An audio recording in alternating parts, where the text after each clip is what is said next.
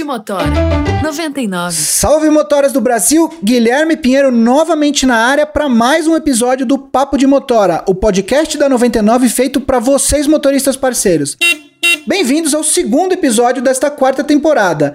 No episódio de hoje, para acompanhar a campanha que está dando o que falar nas redes sociais, nós vamos continuar falando de segurança. Aliás, como eu combinei com vocês no episódio anterior, hoje e nos próximos três episódios o tema vai ser segurança. Já que a gente falou no episódio anterior, se você não escutou, o assunto foi o assistente de segurança e como ele foi aperfeiçoado com novas funções e ferramentas para vocês. Se você ainda não escutou, termina de escutar esse episódio e já emenda no episódio anterior. Como eu disse, dentro do tema segurança, o assunto de hoje são as áreas de risco, o que elas são e como a 99 usa as informações que vocês motoristas parceiros dão para ela para definir as regiões da cidade onde a circulação é menos segura. Quem vai estar tá aqui para falar com a gente sobre as áreas de risco é o Rafael Garcia. Ele é gerente de projeto com foco em segurança. Então, como eu gosto sempre de falar, se acomoda no seu banco, aumenta o som e vem com a gente que o episódio de hoje está cheio de informação.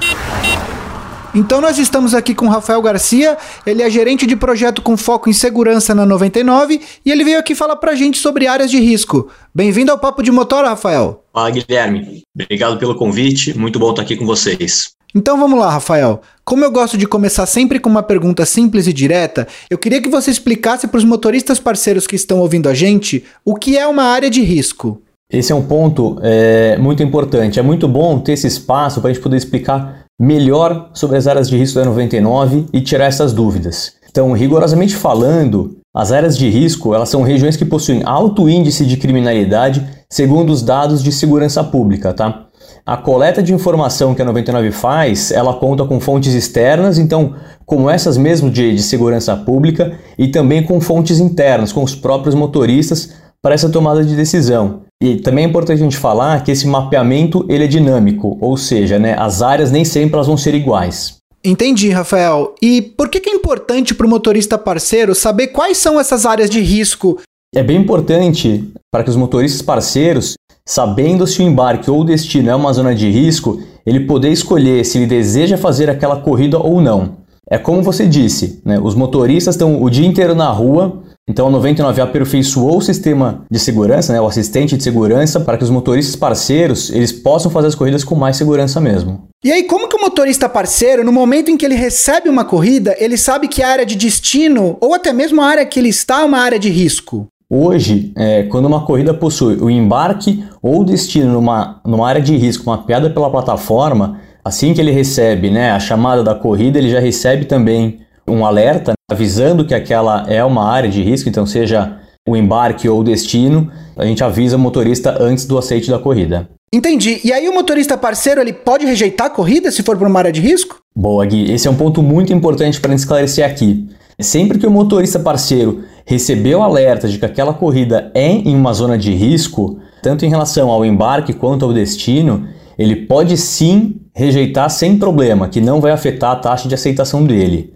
E aí, por exemplo, se ele aceita a corrida e depois ele opta por cancelar antes dele chegar no ponto de embarque, ele também pode cancelar é, essa corrida que não vai sofrer nenhuma, é, não vai afetar né, a taxa de desempenho dele. Então tem que ficar bastante claro. Rafael, uma coisa que eu estava pensando aqui enquanto você estava falando, e se, por exemplo, o motorista aceita uma corrida e no meio do caminho o passageiro acaba mudando o destino para uma área de risco, como que fica essa situação? Ótimo ponto, Gui. O assistente de segurança da 99, ele entende que o motorista parceiro, ele aceitou a corrida para aquele destino inicial, que para onde ele recebeu a chamada. E se fosse uma zona de risco, ele poderia ter rejeitado ou cancelado sem afetar o desempenho.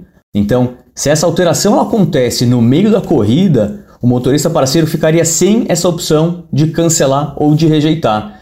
Então, por esses motivos, a 99 optou por não permitir é, que essa alteração fosse feita durante a corrida.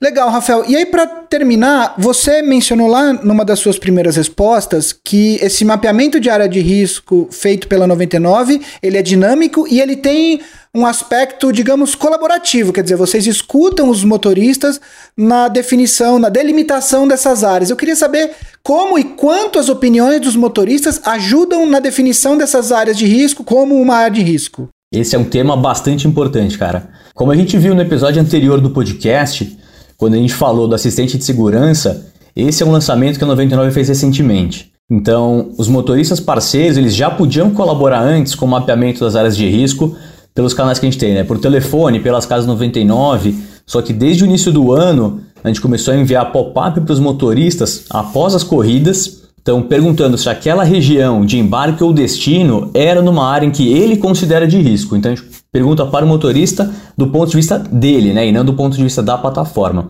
É, então esse é um ponto muito importante, porque a gente coloca o motorista parceiro no centro para tomada de decisão. Então, com as respostas deles, né, a gente acaba tendo um mapeamento muito mais preciso e voltado para a realidade deles. Então, por exemplo, a gente viu é, pontos que os motoristas indicaram que seria uma zona de risco e a gente incluiu na plataforma. Outros pontos que a gente mapeava, mas o motorista dizia que não, que ali não era uma zona de risco. Então, essa análise a gente consegue fazer por hora do dia. Então, bem aquilo que a gente estava falando da questão de ser dinâmico e tal, né? É, então, vão ter regiões, por exemplo, que elas só vão ser consideradas de risco no período da noite, outras vão ser o dia inteiro. Ou seja, né, então é um mapeamento dinâmico e ele pode mudar ao longo do tempo. Então, seguindo é, as análises que a gente falou, com as fontes internas e as fontes externas. Então, para ilustrar tudo isso que o Rafael acabou de contar pra gente, eu vou colocar um áudio aqui da Viviane Xavier, motorista parceira da 99 em São Paulo, e ela vai explicar como o sistema de áreas de risco ajuda ela no dia a dia. Solta a voz, Viviane. Olá, meu nome é Viviane Xavier, sou parceira 99 na cidade de São Paulo há três anos. Em um dos cursos de segurança promovido pela 99, ele é o único aplicativo que tem um sistema interligado com a segurança pública do Estado, onde é atualizado constantemente conforme registros de ocorrências. Com isso, quando toca uma corrida e o sistema identifica como área de risco, embarque e desembarque em ambos, ele decide se quer ou não fazer a viagem. E o mais legal é que a taxa de aceitação não é afetada. Se eu não aceito a corrida, ou em caso que eu aceite e vejo que o endereço de embarque ou desembarque não é seguro, eu decido não fazer fazer a viagem, eu cancelo justificando a área de risco e a minha taxa de desempenho também não é afetada. Um abraço a todos os motoras do Brasil. Rafael, acho que ficou muito claro para os motoristas parceiros que ouviram a gente o que são essas áreas de risco e como funciona esse monitoramento. Eu queria agradecer a sua presença e deixar um espaço para você mandar um último recado para os motoristas parceiros que estão aqui ouvindo a gente. É, acho que agradecer é, o espaço. A gente tem cada vez mais trabalhado essa questão da transparência e da colaboração. Então, é, trazer mesmo os motoristas parceiros para o centro, pensando neles, né, no dia a dia deles. Então, a gente pensa muito nisso e como melhorar a experiência que eles têm da plataforma correndo com a 99. Obrigado.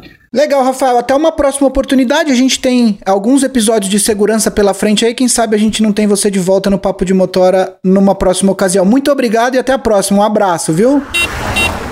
Depois desse papo bacana com o Rafael, estamos encerrando mais um episódio do Papo de Motora, o segundo desta quarta temporada. Daqui duas semanas a gente está de volta, novamente falando de segurança para vocês motoristas parceiros. Se você curtiu esse episódio quer escutar os nossos episódios passados, é muito simples. Vai na sua plataforma de podcasts favorita, procura Papo de Motora, segue o podcast para você receber os novos episódios assim que eles saírem e aí você pode começar a escutar todos os nossos episódios. Um outro recado que eu dou em todos os episódios é compartilhe o Papo de Motora nos grupos de motorista que você faz parte. Papo bom é o papo que circula e a gente precisa que os motoristas parceiros escutem a nossa mensagem. E antes de terminar, um último recado. Segurança é um assunto muito importante para 99 e o que vocês motoristas parceiros têm a dizer é fundamental. Aqui na 99 nós queremos ouvir mais para fazer mais. Então até daqui duas semanas, um forte abraço e até lá. Papo de Motora 99